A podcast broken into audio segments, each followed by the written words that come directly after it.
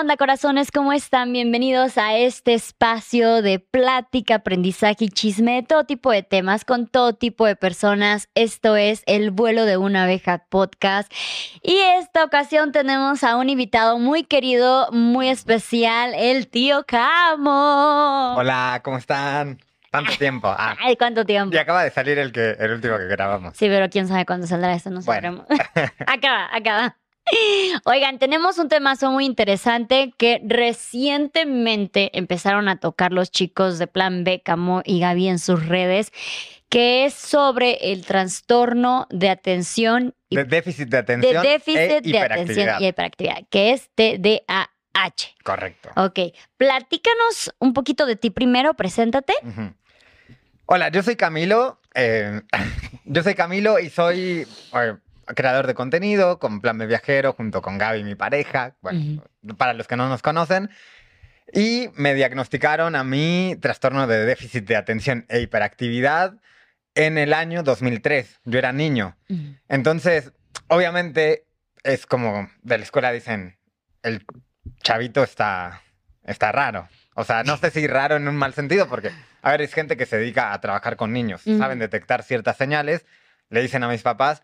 Entonces fui con un psicólogo clínico. El TDA se puede, eh, TDAH se puede diagnosticar por psiquiatras o psicólogos clínicos. En mi caso, yo fui con un psicólogo clínico, pedagogo, psicopedagogo que está, o sea, especializado en niños. Entonces, realmente, el otro día justo encontré mi diagnóstico clínico que dice un montón de cosas, está chido, lo leí todo y fue como, No, wow. Porque obviamente cuando me diagnosticaron era niño y por más que lo lea, pues, ¿Cuántos años tenías, sabías? a ver, 2003, como 11. Ok, no, 11 pues ni tan niño. Ajá. ¿Y recuerdas más o menos cuáles eran como que los puntos en específico que vio esta persona que dijo, acá hay algo, acá hay algo? Bueno, está todo muy bien. O sea, es un diagnóstico como así de ancho. O sea, es un, es un trabajo en serio. O sea, son muchas cosas, ¿no? No es solo el diagnóstico de TDA, sino también es como test de coeficiente intelectual y todo eso, que por suerte en eso salí bien. Pero, pero es, es como un diagnóstico muy amplio y, y- y nota muchas señales de TDAH. Por ejemplo, dice en, en una parte, el niño se queda parado eh, y le cuesta mantener eh, como la postura firme y todo el tiempo se está balanceando y todo el tiempo se está moviendo y cosas así. Y esos son síntomas de, el, de la hiperactividad. O sea, hiperactividad no es que estoy saltando todo el día y así, como que quiero hacer mil cosas y me voy a trepar a una pared gigante. Hiperactividad es igual estoy sentado así, pero mi pierna está así abajo o mi pie, mi pie está tiqui, tiqui, tiqui, tiqui, tiqui, o estoy todo el tiempo haciendo una Mm. cosa muy repetitiva que, que es, es un... Bueno, es, es muy loco porque explica en, en el, en el diagnóstico cómo a partir de la hiperactividad de- del, del déficit de, atención- de atención se desarrollan un montón de otras cosas que me generan ansiedad. Entonces, por esa misma ansiedad es que estoy como todo el tiempo... ti, ti, ti, ac- y, y esos son los síntomas de la hiperactividad. No sé si lo has notado. Sí, claro, claro. No, pero yo ya me acostumbré como que a, a tu persona, entonces igual ya no las noto tan, Sí. tan, oh, ok, esto es raro. No, no pretendemos con este podcast, obviamente no pretendemos que nadie se auto eh, Diagnostique. diagnostique ni Pero- nada por el estilo. Pero quizás si notan que tienen varias cosas que a partir de eso puedan ir con un profesional de la salud mental. Exacto. Y bueno, aquí nada más quiero ver, o sea, obviamente tú no eres un psicólogo clínico ni nada por el estilo, pero podrías darnos como a grandes rasgos qué es TDAH. Ok, TDAH, como habíamos dicho, es trastorno de, de déficit de atención e hiperactividad. El déficit de atención eh, se genera a partir de una falta de serotonina en el lóbulo frontal, que la serotonina es el neurotransmisor que se encarga del placer y cosas así. Entonces, cuando hay un desequilibrio químico en el cerebro, el, em, esto, te, esto te tiende a, a dar o ansiedad o depresión. Yo me considero una persona cero depresiva, cero, cero depresiva, pero es muy común que venga acompañado de depresión. Yo soy cero Ok. depresivo, pero muy, muy ansioso. Ok. Entonces, en mi caso puntual, yo no me deprimo, pero la ansiedad es como algo con lo que vivo y ya lo sé. O sea, es algo con lo que existo, porque de hecho existe una medicación que eh, es- regula tu química cerebral, pero yo no tengo ganas de medicarme realmente. Si siento que en algún momento no puedo controlar mi vida, sí es importante porque cuando la química de tu cerebro no está bien, es importante que, que, que tengas una ayuda externa, ¿no? Ujú. Pero por ahora siento que está todo... Vas bien, vas bien. Va, la estás logrando, estás triunfando, estás rompiendo la cama, tú tranquilo. Oye, ¿cómo, ¿cómo crees tú que podría ser la diferencia entre un niño propio, juguetón, hiperactivo, curioso, Ujú. a alguien que tiene TDA? Porque siento que, y he conocido casos de que, no sé, su, su niño de, ay, mi hijo solamente quiere estar jugando, tiene TDA, tiene TDA. Sí. O sea, ya yo ahorita siento que ya los niños ya no los dejan ser tan eh, infancias curiosas porque rápido los quieren diagnosticar. Bueno, en este caso es algo como difícil porque yo lo viví. Entonces, para mí, mi realidad era lo, nor- lo normal, era lo que yo tenía y yo nunca me entendí diferente al resto de los niños. Pero cuando yo leí el diagnóstico, es como que me cayeron un montón de veintes, como eso de que no podía quedarme como parado así, como que siempre tengo que estar balanceándome. Ese es un, un- un rasgo muy, muy, muy característico. Después, por ejemplo, algo que sí me, me dificultó un montón en mi desarrollo eh, escolar, o sea, en, mi educación, sobre todo en la primaria, aunque iba, iba primaria Montessori, que es diferente, hay ciertas cosas que te tienen que enseñar por programa de la SEP y cosas que tienen que cumplir. Entonces, a mí de niño, y es algo que todavía me pasa de adulto, pero mucho más de niño, es que te cuesta mucho leer en voz alta y te cuesta mucho leer en general. Porque, por ejemplo, yo cuando leo, estoy leyendo un libro, leo una hoja y, y voy leyendo, leyendo, leyendo, leyendo, y de repente mi cabeza está pensando en cualquier otra cosa y terminé de leer la hoja y digo, güey, leí la hoja, pero no la leí. O sea, Sí. con los ojos la leí, mi Sí. cerebro procesó, pero mi cabeza estaba en otro lado y tengo que volver y releer otra sí, vez. Sí, sí. Y, o, o sea, hoy ya de adulto, más o menos lidio con eso. O Espérate, si me es que me río porque a mí me pasa. y ustedes me dicen así, no, Luz, a mí se me hace que tú tienes un poco de esto. Y ahorita que lo dices de que yo, que Claro. ¿eso no le pasa a todos? O sea, eso no es como que le pase a todo mundo que lea y luego diga, chingan, no sé qué leí ahorita. O sea, no sé si a todo el mundo, pero a las personas con TEA le pasa como bastante más. Ok. Y hay distintos grados de, de trastorno de, Claro. de atención e hiperactividad. Pero, o sea, hay- literal de que te puede pasar, incluso en el mismo renglón lo puedes leer tres o cuatro veces y sí. nunca prestaste atención Sí. a lo que leías. Y es como, güey. Yo, yo autodiagnosticándome ahorita con el podcast de Camo, así de, ajá, ajá. Pero entonces es, es muy loco porque tú tienes que seguir el ritmo de un grupo en el, en el que tú formas parte, porque Ujú. como que igual escuela Montessori son grupos muy chicos, etcétera. Pero eh, esos trastornos te afectan en tu rendimiento académico, te afectan en, en un montón de cosas. Que, o sea, yo por suerte tuve la, la- la- la fortuna de que mi familia se preocupó, tomó cartas en el asunto. Encontré mis hojas de terapia, porque estuve yendo a terapia para corregir sobre todo la dislexia, que es este problema para leer, y luego como que estás leyendo una frase y tu cerebro or- or- ordena todo de, de formas diferentes. Y todo esto viene por el déficit de atención. O sea, mi dislexia es un resultado de tener TDA. Entonces, como, como, como que el cerebro se, se- se inventa cosas o a veces me pasa que leo algo y el significado de la frase está bien, es lo mismo, pero leí las palabras en orden diferente. Y a veces le digo, y Gaby me dice, ¿dónde leíste eso? Porque aquí dice tal cosa. Y es como, bueno, no sé, es- como que es lo que entendí y, y sí entiendo, o sea, al Sí, final sí, sí, sí. la comprensión está bien, pero el- eh, tu, tu cerebro inventa cosas, o sea, inventa palabras, cosas así. Y eso repercute también en la escritura. Claro. Entonces son como muchas cosas que llevan a otra y, y mis papás me llevaron a terapia durante, estuve viendo, son como dos o tres años de hojas de terapia y entonces todos los meses me, me calificaban cuánto progresé en tal cosa, en tal cosa, en tal cosa, en tal cosa, una terapia. Pues yo me acuerdo, era muy chico, pero o sea, como que eran unas hojas que yo tenía que rellenar con puntitos, entonces eso me, me- me ayudaba a mantener la concentración y eso. Y realmente yo, o sea, te digo, como era niño, no sé muy bien qué tan diferente al resto de los Sí. niños era, Sí. pero evidentemente era diferente al resto de los niños. Y siento que gracias a la terapia tengo como un poco más de estructuras que después quiero hablar de eso, pero que me ayudan a poner como Más orden. más orden en mi, en mi desorden, porque Mm. realmente lo que pasa es que es- a veces como que es medio un desorden nuestra cabeza, pero como que todo tiene un orden, pero es un desorden. No claro, sé. claro. Tú me entenderás. Ah. Claro que te entiendo. Oye, eh, es que me daba risa lo de la dislexia porque ya ves que yo tengo dislexia. Sí. Entonces yo voy así de check, ajá, que Bueno, que- desorden, check. ah. Es que también puede ser, porque a, a través de, o sea, a partir de la, fa- de la falta de atención se derivan muchas otras cosas. Claro. Eso lo entendí leyendo mi diagnóstico. O sea, yo pensé Sí. que la dislexia era porque era disléxico y el TDAH era porque era Dos porque tenía diferentes, TDAH. Y claro. cuando leí el diagnóstico es como, ah, no manches. Y ahí como que, wow. La otra vez vi un, un video donde era una chica que le acababan de dia- diagnosticar, digo, no era TDAH, creo que era que era parte del espectro autismo o algo así.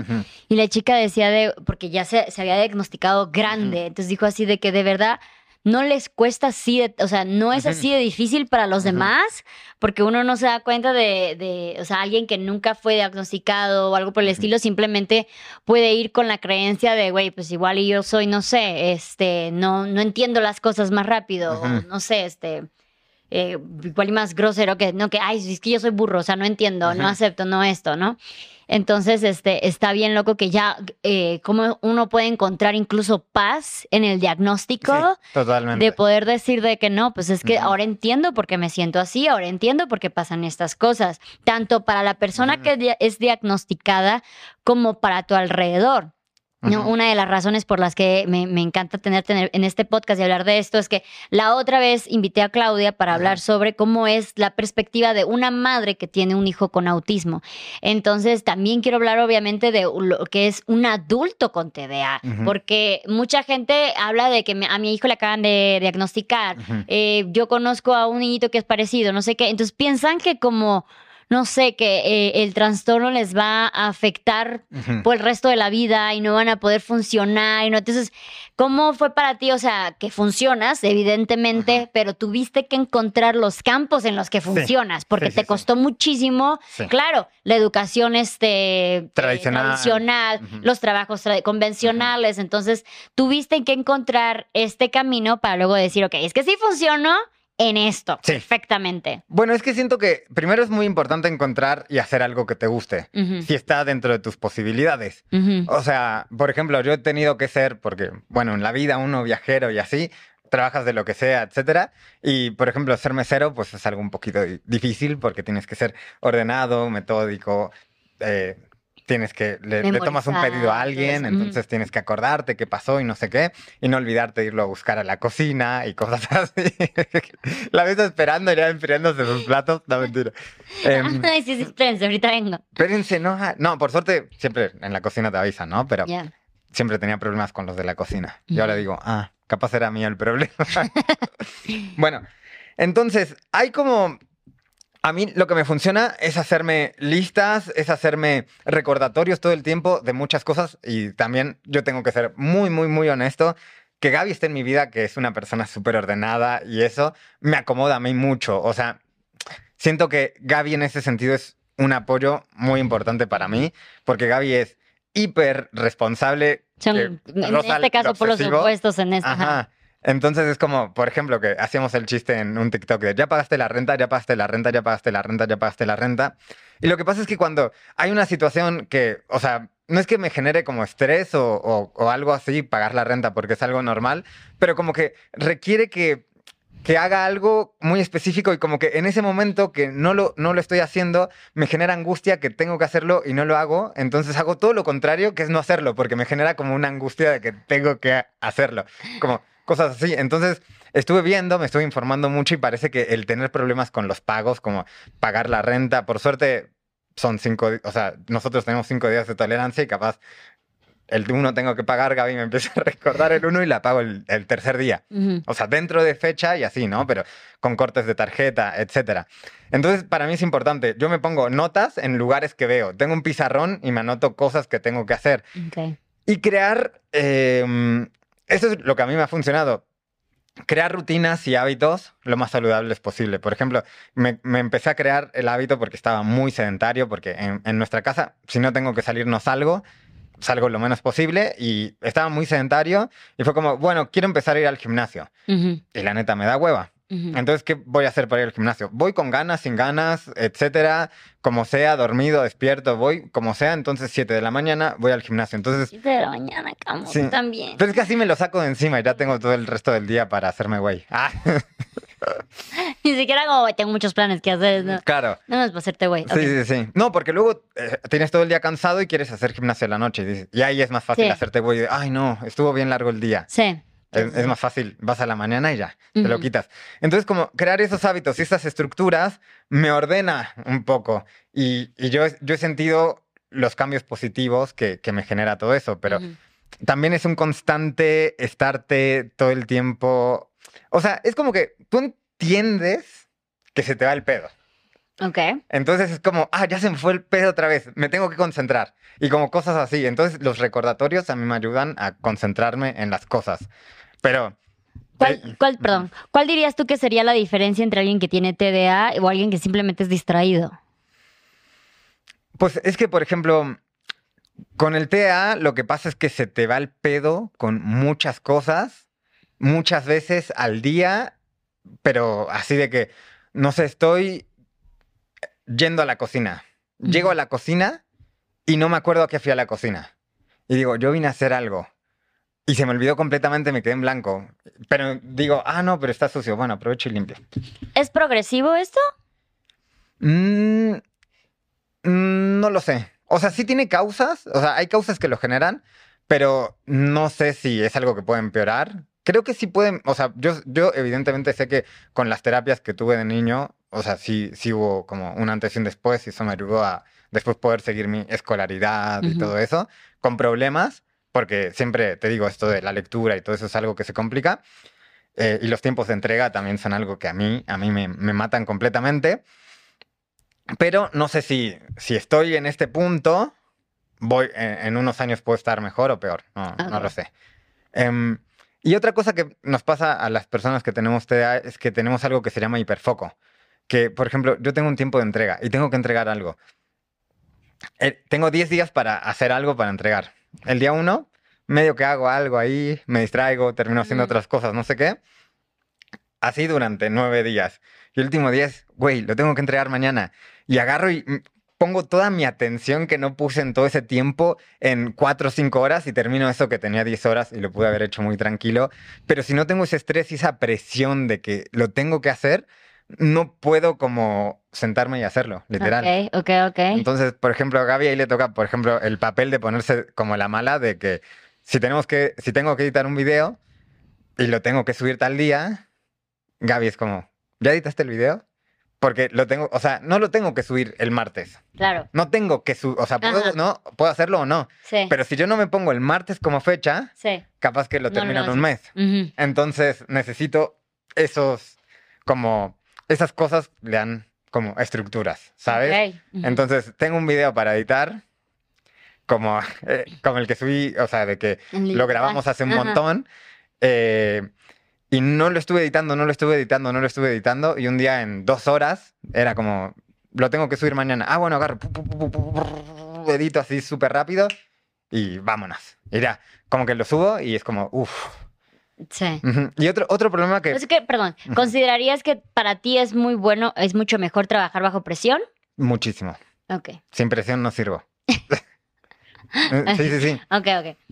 Eh, y mm, tenemos, o sea, al, al tener una, una deficiencia de, en los neurotransmisores del placer, las personas con TEA estamos buscando todo el tiempo placer. Entonces somos propensas a, a las adicciones de cualquier tipo, sea eh, a sustancias, sea a mirar TikTok, porque mirar TikTok me produce placer Ujú. instantáneo, es como instant shot de placer y paso y otro shot de placer y si no me gusta lo paso y así. Entonces también por eso tendemos a procrastinar eh, Mm. muchas cosas, porque te digo, como pagar la renta es algo que me genera ansiedad, ver TikTok no. Entonces si tengo que pagar la renta o ver TikTok, mi cerebro automáticamente va a buscar el camino para terminar en TikTok y no en pagar la renta.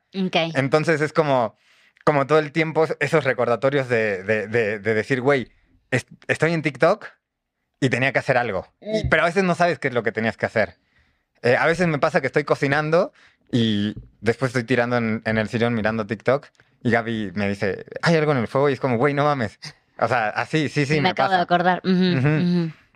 Entonces, como, como que son como, son como idas y venidas, idas y venidas, idas y venidas, de todo, todo el tiempo.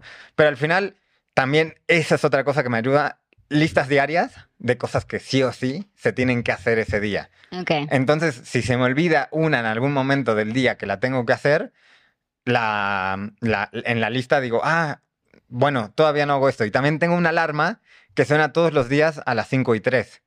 Entonces, lo que... Lo que ¿De la mañana? no, de la tarde. Ah, ok. Porque- Ah, para revisar tu lista. Claro, porque a las 5 y 3 es, un, es una hora en la que todavía es- eres productivo, pero ya se te están acabando las horas ¿Por qué productivas. 5 y que yo 3? me pongo. No sé, me, me resultó cómodo. Ok. no 5. No 5, Ok. 5 y 3. Ok.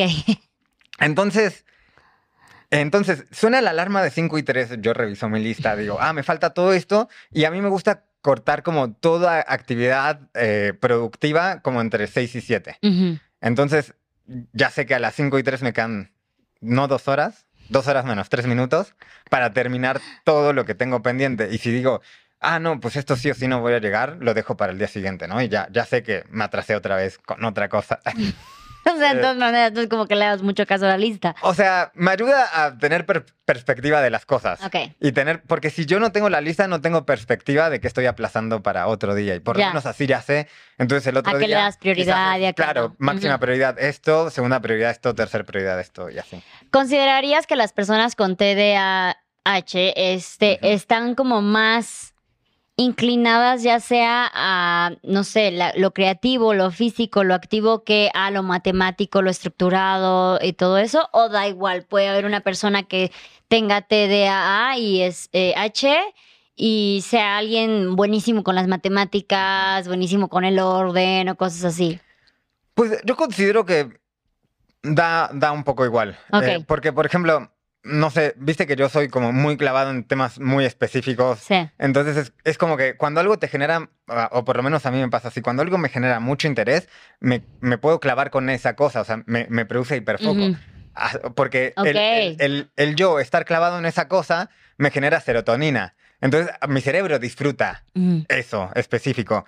Entonces a veces puede ser algo matemático o a veces puede ser algo más creativo o a veces puede ser otra cosa.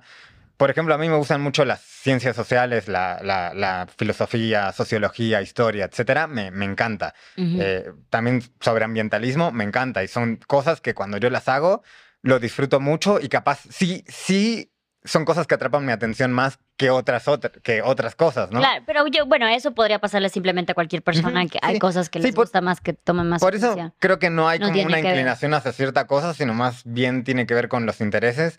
Pero para mí lo, lo importante es conocer tus intereses y explorar las cosas alrededor de tus intereses. Ujú. Porque si no, pues te Claro, es mucha como que y ansiedad. si hay alguien ahí que tiene un peque, Una peque con TDAH y le están forzando a tener un tipo de escuela tradicional, a tener un tipo de trabajo convencional y pues no está funcionando, pues obviamente lo que necesita es buscar eh, qué es lo que le funciona, qué es lo que le apasiona, qué es lo que le produce hiperfoco.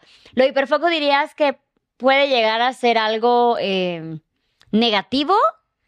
O, o- porque hasta ahorita o sea, yo lo digo de que, ah, no, pues suena bien, así te enfocas, así te proyectas, así lo terminas rápido, o sea, o puede tener también su, su lado negativo. O sea, yo sí siento que es algo negativo, porque te digo, o sea, yo ya sé que puedo cumplir con tiempos de entrega Mm, aplazando todo para el final. mm. Pero ese ratito de hiperfoco que te requiere, ratito puede ser un día, o sea, yo me he tenido que desvelar noches enteras para llegar a entregar a- algo al día siguiente, o sea, sobre todo cuando hacía páginas web y todo eso, de que, o sea, la- las páginas web son algo que se me facilitan mucho, pero me genera mucha angustia y, ansiedad hacerlo. Y soy bueno en, en varios aspectos, sobre todo en código y cosas así, pero me produce ansiedad. O sea, disfruto cuando termino y resuelvo problemas y eso me genera mucho placer, pero el proceso me lo odio. Entonces, aplazo cosas, aplazo cosas, aplazo cosas. Tengo una entrega con un cliente y tengo que ponerme en modo hiperfoco. Entrego, sale todo bien y después tengo un burnout de que dos, tres días no quiero hacer absolutamente nada. Ya. Entonces, sí tiene un costo Ok. el hiperfoco. No es como ok. que hiperfoco, soy un genio durante un rato. No, no, Sí. no. O sea, estás quemando un chingo de, Ya. de, de sinapsis, no sé. Ya, ya, ya, ya, sí, sí, sí, te Ujú. entendí. Oye, veo que este, bueno, este es TDAH, que es, bueno, el que tú tienes. Pero tengo entendido que hay otro que es sin H, o sea, hay diferentes variaciones. Sí, y también dentro del TDAH hay, um, hay TDAH que es más, que eres más propenso a ser distraído. Ajá. TDAH que eres más propenso a ser hiperactivo y uno que es como combinado. Es, es el tuyo. No ¿Tú lo- tienes otro? es ¿Cuál que- es el tuyo? No, el mío es combinado, pero además como viene acompañado de eh, la dislexia, etcétera, Sí, etcétera, sí, sí, sí, etcétera, sí. etcétera. Entonces es como más, co- bueno, es como todo causa de lo mismo, pero sí, súper, súper, súper combinado. Ese es el que yo tengo. A ver, voy a leer Sí. mi listita, a ver Sí. qué. Hizo, su, hizo sus apuntes, muéstralos por favor. Aquí están sus apuntes. Y nos contó, bueno, me contó una historia. ¿Qué pasó? ¿Qué pasó cuando hiciste tus apuntes? Cuando estaba haciendo mis apuntes me distraje y me puse a dibujar la hoja. O sea, literal hizo el título y después del título se puso a Me dibujar. puse a dibujar y dije, ay, no, tenía que ap- apuntar esto. Entonces es como importante. Pero ¿por qué hiciste una columna? Ah, porque me puse a hacer así como firuletes y dije, ah, una columna griega, me gustan las columnas griegas. Y me puse a hacer una columna griega. Ok.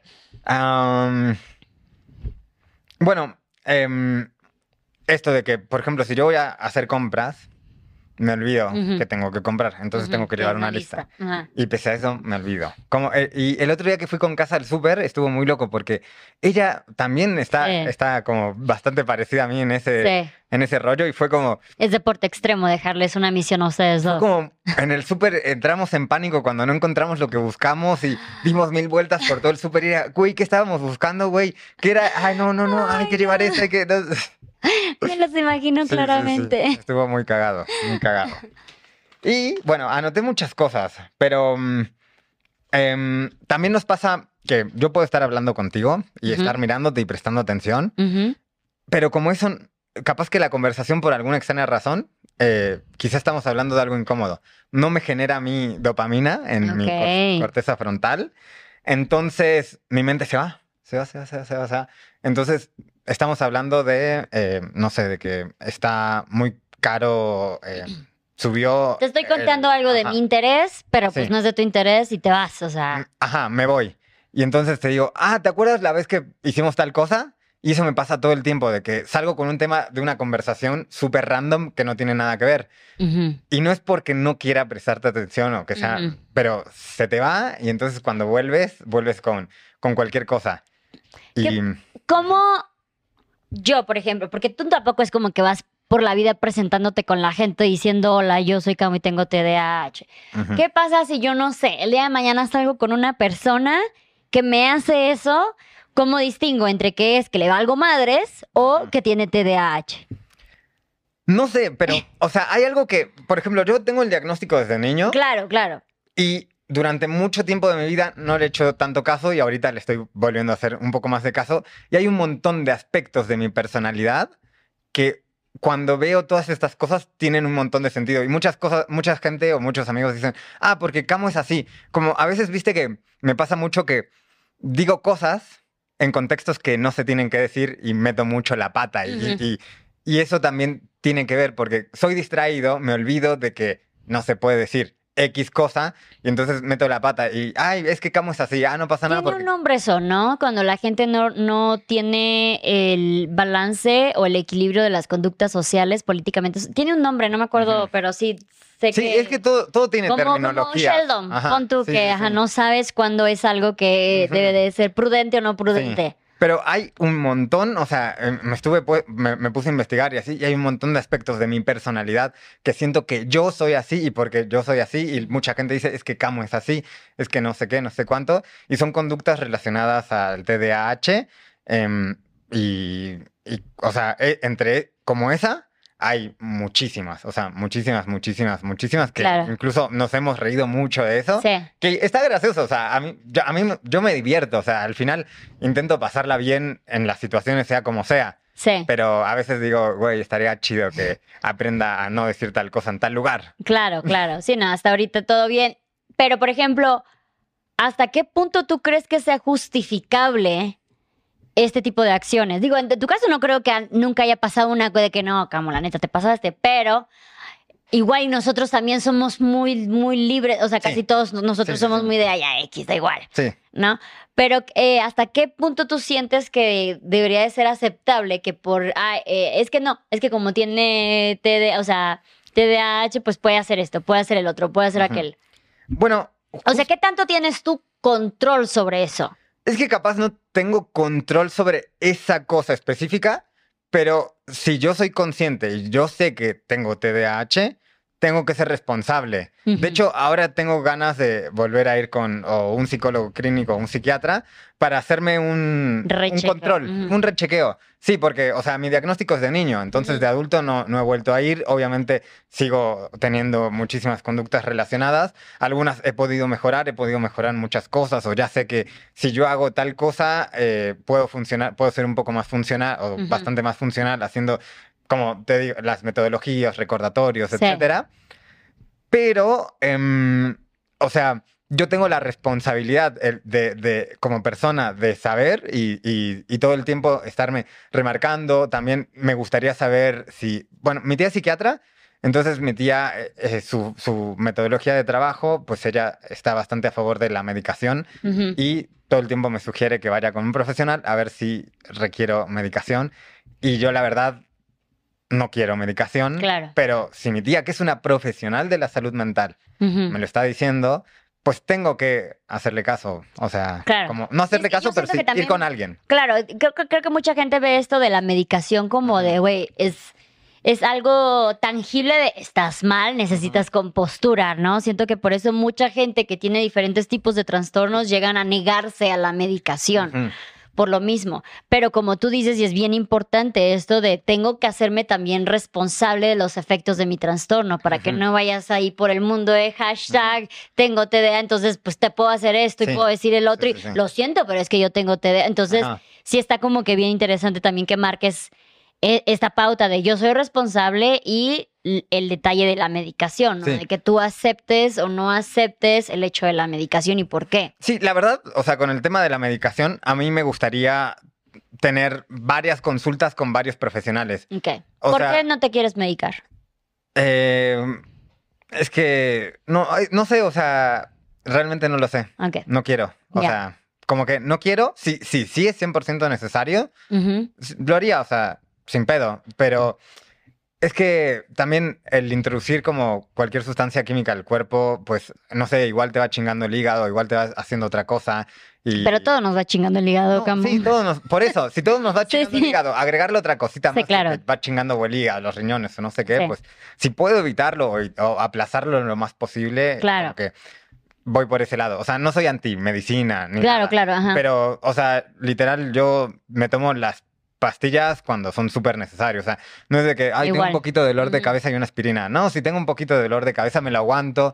Y también, por ejemplo, si yo me distraigo, me relajo o hago cosas que me dan placer y tengo un poquito de dolor de cabeza, se me va, se Ujú. me va solo. Como que, como que, no, no, o sea, voy entendiendo mi cuerpo y así. Pero sobre todo por, por ese tema, es que no quiero la medicación. Y por eso me gustaría consultar con alguien que, que me dice, consultar con otra persona que me dice, consultar con otra persona que me dice, y a través de eso ver y checar y, ah, no, pues si los tres están de acuerdo que tome medicación, tomo medicación. O si hay algún tipo de terapia que puedo hacer para igual ir mejorando ahora como adulto, eh, optar por esa opción de terapia y evitar la medicación. Claro. Bueno, eh, igual este tema, tal vez no sé cómo lo vayas a manejar, pero por ejemplo, eh, muchas no solamente están eh, desde el lado de mi hijo tiene, mi hijo, mi hija tiene TDA, es mi pareja, ¿no? En tu caso, yo sé que tú no quieres ser papá y muchas de esas, eh, de ese pensamiento o esas decisiones que dices de, güey, no, no podría, o sea, imagínate, se me va a olvidar la criatura en algún lado. Entonces, para aquellas que son pareja o que ya eh, su pareja ya es el papá de sus hijos que tienen TDA, para ti, ¿cómo, cómo, no sé, algo que les puedas decir o cómo sería para ti o más bien... ¿Cómo es para ti ese razonamiento de, güey, no, la neta, yo no estoy hecho por este tipo de cosas? Pues, por ejemplo, o sea, yo recuerdo esto de, imagínate si se me olvida pagar la renta porque me, genero- me genera un, un- un poco de angustia hacer esa acción, que es algo súper simple, es dar 3, 4 clics en la aplicación. Y, Claro. eh, imagínate que tengo que cambiar un pañal. Sí. Y Gaby me lo dice dos, tres veces y tengo que cambiar un pañal porque mi criatura es- la está pasando mal. Está- necesita un cambio. Y yo digo, güey, qué gacho estaría que lo aplace. O sea, Mm. o sea, yo siento que cuando, si tú eres padre o madre o lo que sea, pues ahí sí no te queda de otra y si tienes que hacer esto es dejar todo y hacer esa acción y ya terminando esa acción, igual ya. Pero, pero como yo creo que tendrías que desarrollar algún tipo de hiperfoco en cosas muy específicas que requieran algo con, con tu hijo o hija. Claro, no, que aparte son bastantes. O sea, siento que eso nos pasa. Digo, yo no, no, no, no sé si tengo algo o no, pero eh, sí me pasa de que estoy cocinando y de repente ya lloro. O sea, no puedo tampoco dejar el sartén y luego ir. Entonces uno como que va seleccionando. Y yo quiero tocar este un poco el tema más que nada por el lado de empatía, ¿no? De eh, la pareja, porque puede ser incluso la misma mamá o la misma mujer la que dice de, güey, no, es que sabes que yo tengo T- eh, TDA. Igual y sí me aviento el paquete, pero sentir, tener esta empatía de no es que sea una madre, un padre irresponsable que me valga madre, simplemente es que pues es mi cerebro que funciona diferente y, una parte del necesito tomar responsabilidad de esa acción y otra parte de, güey, hasta aquí puedo llegar con la responsabilidad de tomar en esa Sí, sí, sí. acción. Entonces, eh, tú ahí, este, pues eres consciente de que dices, de, güey, no, yo mejor... Y yo creo que, por ejemplo, si yo tuviera hijos, hijas, eh, sí, yo creo que sí optaría por medicarme. Porque ahí sí no tengo mucho margen de... Error. de acá, pues si no... Mm. si No de error, pero de... Si no subo el video el martes y lo subo el miércoles, el mundo va a seguir. Pero si yo no hago algo, igual puede ser un Sí, claro. desastre. O sea, Claro, claro. entonces, yo creo que en ese sentido sí hay que tener como un acompañamiento de un profesional de la salud más cercano y, y porque tienes la a tu responsabilidad una persona, o sea, no, Claro. no es nada, nada tranquilo. Claro. O sea, que igual si tú dices, güey, voy al Oxxo corriendo, te encargo, les encargo a Gaia ahí un segundo, pues son 10, 15 minutos que puedo hacer hiperfoco y estoy ahí y sé que no va a pasar nada y juego y cotorreo y total, como un bebé, Claro. pues también... y no es bajo una bastante- necesidad de te la dejo para que le hagamos el, pañal y le des de comer, Sí, ¿no? no, Es nada más no, juega. Entro en pánico. Oye, pero también como, digo, para que tampoco lo, lo tomen a la defensiva de ustedes, mejor no tengan. mm, Esto no significa que no, No. puedan, porque Lo- y eso pasa con muchos trastornos. Sí, pero esto es al- algo, si tenemos TEA diagnosticado, una de las, o sea, hay distintas formas en las que, por las que tu cerebro desarrolla TDA, Mm, pero la principal es hereditaria. Hay un Ok. 75% de probabilidades de heredarlo. ok, Entonces, también está la responsabilidad de si tú quieres procrear, entiendas que si, si tienes un TEA diagnosticado, etcétera, tienes que entender que va a haber probabilidad de que tu descendencia tenga TDA. Y si eres muy consciente desde que lo estás haciendo y dices... Y tu "Órale, pareja va", es consciente, y tu, pareja también, y desde chico van haciendo eh, todo Ah, lo que ujú. tenga que ser necesario para que o no lo desarrolle o para, si lo desarrolla, etcétera, tratarlo de, de las formas que sea. Por ejemplo, como yo de chico que fui durante años y años y años a, a terapia y tengo las hojas con todas las observaciones y en lo que mejoré y en lo que me falta, etcétera. Creo que sí, que, que está bien, pero siempre conscientes de eso. Eso es muy importante. O sea, es muy alta la probabilidad de... Mira, eso, de- es- bueno saberlo. Se puede prevenir? O sea, ahorita que decías de eh, ya que tenga hacer todas las cosas para que se para que no lo desarrolle, ¿se puede prevenir entonces que aunque lo haya heredado se Claro, es, que, prevenga? es que como, o sea, como no soy profesional en esa Claro, área, claro. yo sé la parte en la que me tocó, que fue diagnóstico y, tra- y- y terapia. Pero no sé si previo al diagnóstico y terapia o hay alguna forma en la crianza de un niño donde puedas prevenirlo. Yo creo que ahí sí estaría chido Ya hacer con un podcast con una Sí, un persona profesional. Sí, sí, sí. especializada en eso. Claro. Sí, Sobre por todo psicopedagogos. Sí, el- la otra vez alguien les estaba escribiendo cuando hicieron su video de así se ve alguien, ah, así se ve alguien que tiene TDA y que decían de no, no se pueden nada, únicamente los psiquiatras, algo así que un psiquiatra clínico te puede diagnosticar. Nos dijeron un psiquiatra, pero en realidad psiquiatra o psicólogo clínico, que psicólogo clínico es un psicólogo orientado a medicina, o sea, que, que tiene otra preparación que no es igual que un psicólogo, un terapeuta de la línea freudiana y no sé qué. O sea, es, es, es como una rama de la psicología y la medicina más como complementaria. Ok, ok, ok. ¿Qué más pusiste en tu listita? A ver. ¿qué más puse? Mm, Bueno, lo de, lo de las listas. Ah, y otra cosa, por ejemplo, yo creo que este es un, un- algo que, que me pasa muy cabrón, que si yo tengo que hacer una fila o algo, es algo que me produce demasiada angustia, demasiada ansiedad, la paso muy mal haciendo una fila aunque sea mínima. Y bueno, si voy con alguien, puedo hablar y platicar y X, Ujú. pero si estoy solo, estoy literal.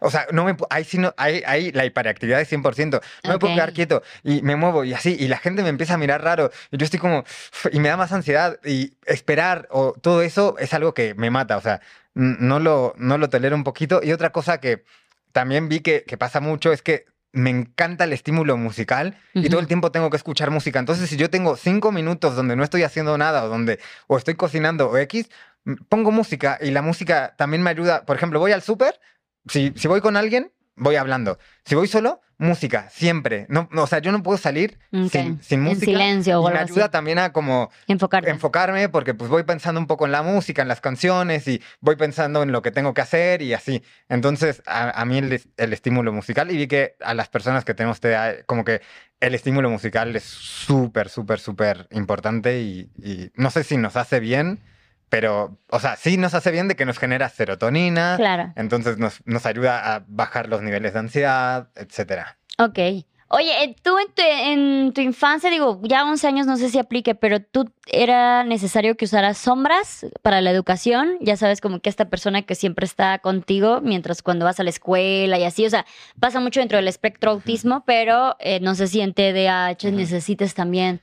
No, pero, o sea, en, en el diagnóstico dice, es importante que lleven este diagnóstico a, a la escuela y que los maestros de Camilo estén notificados y sean más comprensivos en tales aspectos.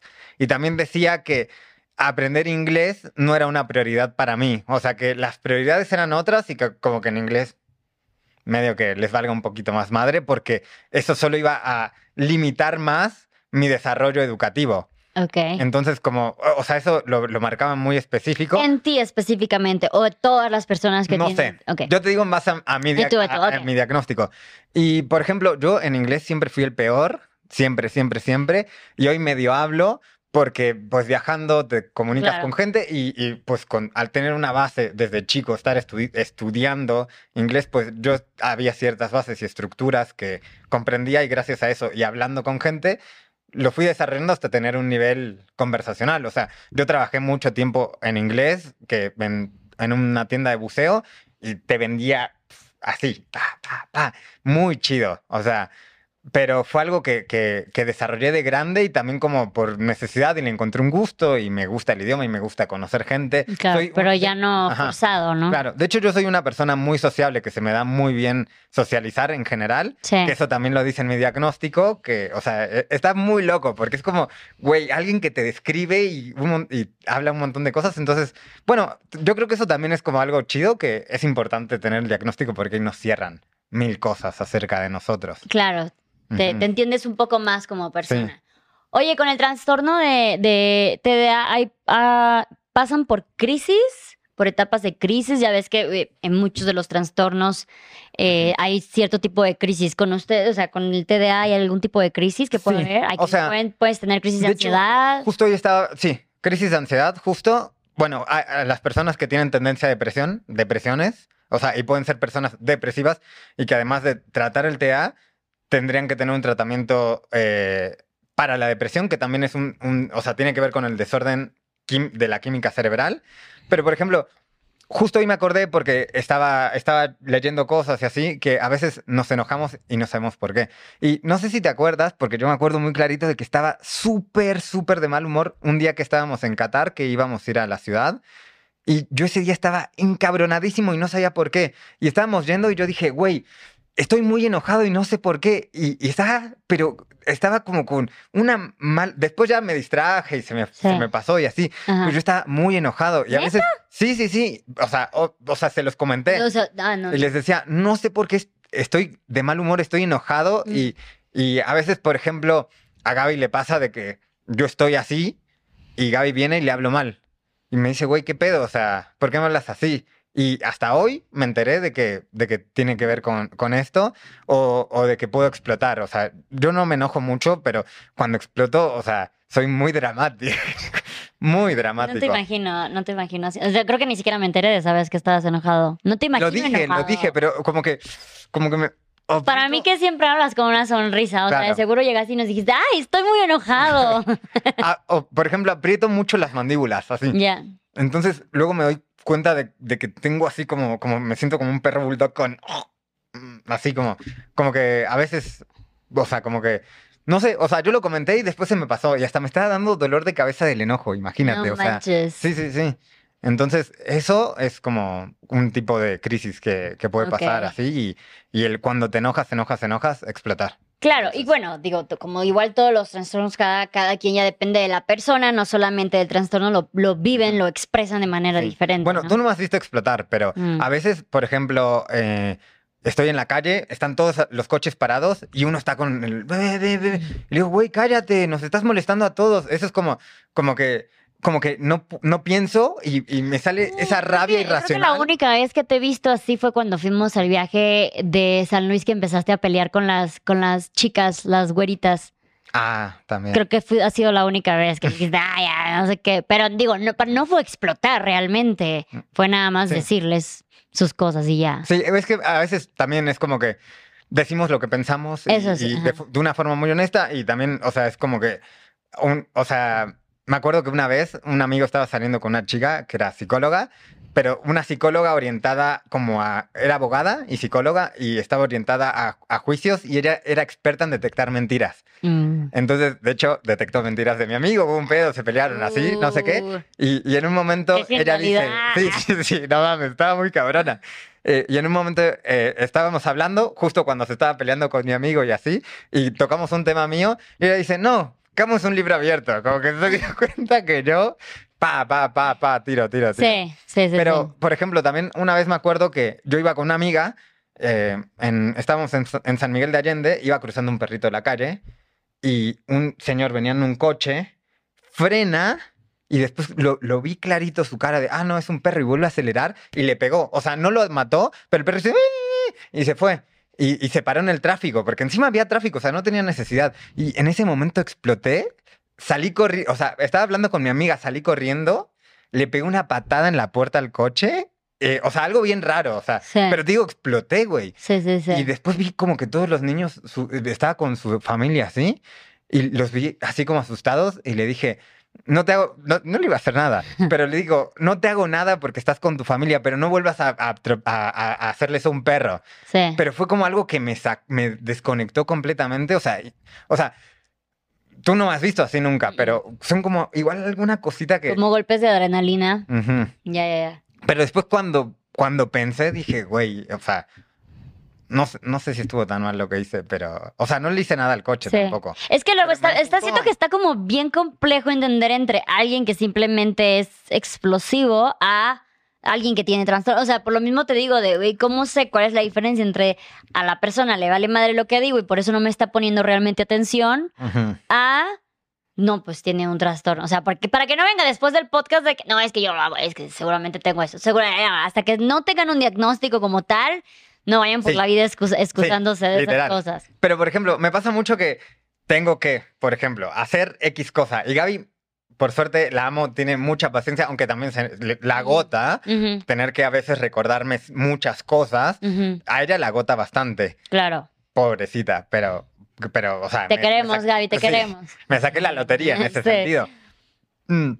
Entonces, em, yo no puedo, o sea, no puedo expresarle a veces que, que, que, que, no es de mala onda que, que no lo estoy haciendo. Y por suerte ella cada vez es como un poco más comprensiva. Pero a veces si se, si se me va el pedo con algo muy importante, hago, y yo sé que se me fue el pedo y sé que pude haber hecho cosas para evitar que se me vaya el pedo y haberlo hecho todo en tiempo y forma. Le digo como de chiste, perdón, es el TDA. Pero es como. Y me dice, güey, no, o sea, o sea, lo digo como en chiste irónico. Es como, o sea, yo ya sé que lo tenía que hacer y no Sí, lo hice, o sí, sea, sí, no ya lo sé. excusa, no. Ajá, o sea, es más como un auto, autorreproche a mí, pero es como, ah, no me puedes decir nada porque tengo te ah, Sí, sí, sí. Pero en realidad lo hago como en chiste, como que sí tengo que ser más responsable y más Claro. estricto. Y por eso te digo, la generación de hábitos saludables em, me, me ayuda mucho. Por ejemplo, o sea, yo final de diciembre, o sea, después de mi cumple, que vinimos aquí a Ciudad de México y así, me dio hueva regresar al gimnasio y sí noté como que mi estructura del día se me puso bien rara. Como que el, el ir al gimnasio, el despertarme para ir al gimnasio en la mañana, Ujú. a mí eso me ayudaba a tener más orden Ok. en el resto del día. Ya, ya, ya. Y al dejar de hacerlo, como que se, se- como que igual me distraje más haciendo. ¿Y cómo fue cosas. para ti hacer los viajes entonces? Vivir con los viajes con rutinas completamente diferentes todos los días. No, porque, o sea, el, el- el estar haciendo cosas diferentes es como algo en lo, que, ajá. en lo que yo me siento más cómodo. El problema es cuando tengo que cumplir y hacer, porque cuando viajamos hace mucho tiempo, no pasaba nada si tenía TDAH o no, porque la vida era muy diferente ahora. Claro, hay las que fluir, no claro, existían. eso sí. Eh, O sea, yo, yo digo, bueno, tenía muchas carencias en ciertas cosas, pero qué feliz que era. O sea, estaba tan tranquilo, o sea, no Sí. tenía que ser responsable de algo realmente. Maldita madurez. Sí, sí. Era como cuánta libertad. Y eso, pues a mí me venía increíble. De hecho, pues en esos momentos, tener TDAH no, no era pedo. Porque, pues, Claro. si o sea, si yo no compro, y eso también me pasa mucho, de que tenemos que ir a tal lado y me olvido comprar los vuelos y los compro a último momento bien caros y así. Ujú. Y en ese momento, pues como viajábamos haciendo autostop, pues no importaba si comprabas antes o después o no sé qué o no sé cuánto. Sí, Con tener dónde dormir y qué comer, ya Sí. estaba todo bien. sí, sí, sí. Sí, es- Ujú. es- tiene, tiene sus privilegios y sus, y sus contras también. Ujú, Oye, pues ya como que nada más para ir cerrando, ujú. Para la gente, no solo la gente que es diagnosticada con TDA, sino la gente que le toca hacer una vida con alguien que tiene TDA, ya sea porque son sus padres, porque son sus hermanos, porque son sus parejas.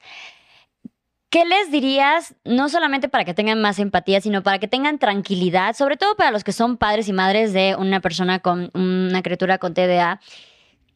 Que, o sea, eres un claro ejemplo de que aún así sigues siendo una persona funcional, puedes tener éxito, puedes tener este amor, puedes tener todas esas cosas. Entonces, ¿cómo que les podrías decir una para que tengan tranquilidad y otra para que tengan empatía?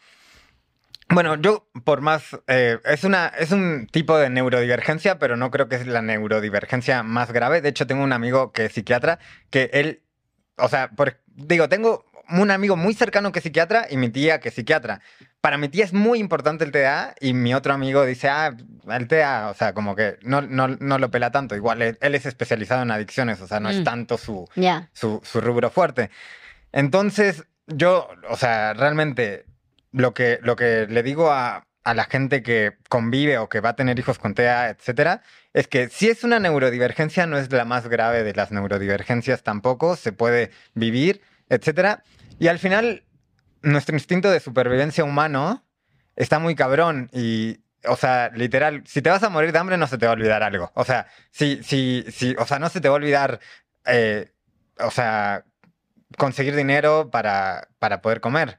O sea, para mí el problema más, más grande está en la prevención de las adicciones, porque somos propensos, somos muy propensos a, a las adicciones por esta cosa de que tu cerebro está buscando todo el tiempo serotonina de fuentes externas.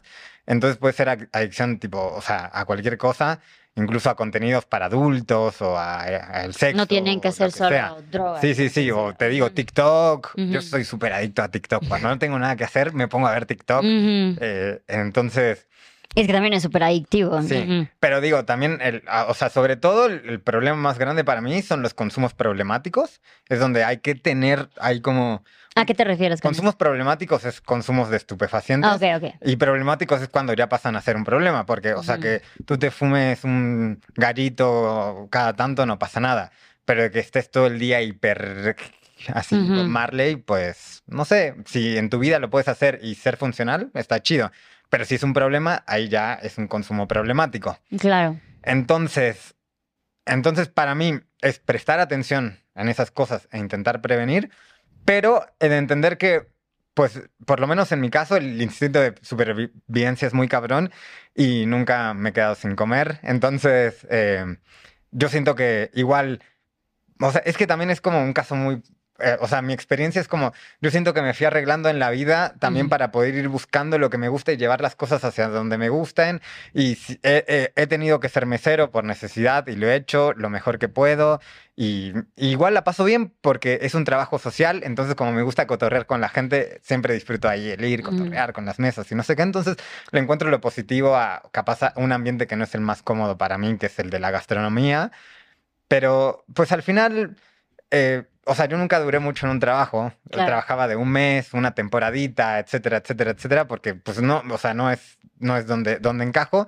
Y fui encontrando la forma de, ir sobreviviendo. Eh, he hecho diseño y páginas web y ahí con los tiempos de entrega sufría, pero al final pues disfrutaba ciertas cosas, entonces lo podía terminar haciendo, disfrutaba los resultados de hacer tal cosa, y si bien me costaba ponerme a hacer tal cosa, como me generaba mucho placer el resultado de poder resolver un problema que con una página que nadie podía resolver y me estresaba un chingo, pero cuando lo terminaba era y solo para decirle a todos, vieron que sí podía, o sea, como, eh, como ganar el concurso de drags, era como, solo para... Para demostrar que sí se puede. sí, sí, sí. Como que esas cosas me, no sé, yo siento que gracias a eso y, y a que a veces abuso de que sé que puedo llegar a tener hiperfoco eh, o abuso de eso, siento que eso me ha ayudado a sobrevivir, pero dentro de todo, pues ahí la llevo. O sea, voy piloteando y yo creo que, que mucho, mucha gente y muchos niños y muchos papás que creen que sus niños no van a poder ser funcionales, pues está chido que los estimulen a buscar sus gustos, intereses y que, y que le den por ahí igual. Eh, es, es, algo importante. Prevención de adicciones y estimular gustos e intereses. Oye, pues muchísimas gracias. Recordamos nuevamente que este podcast no es para que se autodiagnostiquen, sino para que si ven que hay algo ahí que les hizo resonancia, que les dijo, mmm, me suena esto, pues vayan con un profesional, con un psicólogo clínico o un psiquiatra y puedan ahora sí que encontrar una respuesta más clara al, asunto. Muchísimas gracias, Camo, por compartirnos desde tu experiencia tuya personal lo que es vivir con, con esto y pues nada, siempre eres bienvenido ah, aquí. Recuérdanos nuevamente tus redes, donde te pueden encontrar. Cada vez están hablando más de estos temas en tus redes también. Bueno, en TikTok es donde vamos a tocar más este tema. Plan B Viajero en TikTok. En Instagram nos enfocamos en otra cosa, pero Plan B Viajero en Instagram, síganos también. Eh, nos enfocamos en contenido de fotos, pareja y un poquito más en lifestyle y así. Pero en, en, TikTok, que tenemos más el espacio de hablar de TDA, pues ahí hablamos un poco más. También nos pueden buscar en YouTube como Plan B Viajero y Facebook como Plan B Viajero. Eh, ok, entonces los encuentran en todas sus redes como Plan B Viajero, TikTok, Facebook, YouTube. Ah, también e en Facebook ah, vamos a hablar de TDA. Porque... Sí, claro. Oigan, y pues muchísimas gracias a ustedes también que vieron y escucharon este podcast. Recuerden que este es un lugar seguro donde podemos hablar de todo tipo de temas con todo tipo de personas y nos vemos en el siguiente episodio.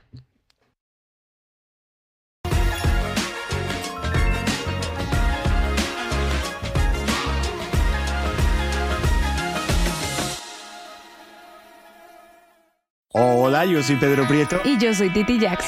Y juntos hacemos el podcast auténtico. En donde hablamos acerca de todo.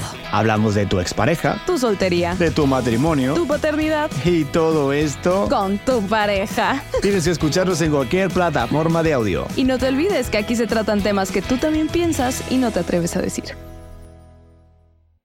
Hey guys, it is Ryan. I'm not sure if you know this about me, but I'm a bit of a fun fanatic when I can. I like to work, but I like fun too. It's a thing. And now the truth is out there. I can tell you about my favorite place to have fun. Chumba Casino. They have hundreds of social casino style games to choose from with new games released each week. You can play for free anytime, anywhere and each day brings a new chance to collect daily bonuses. So join me in the fun. Sign up now at ChumbaCasino.com. No purchase necessary. BGW. Void were prohibited by law. See terms and conditions. 18 plus.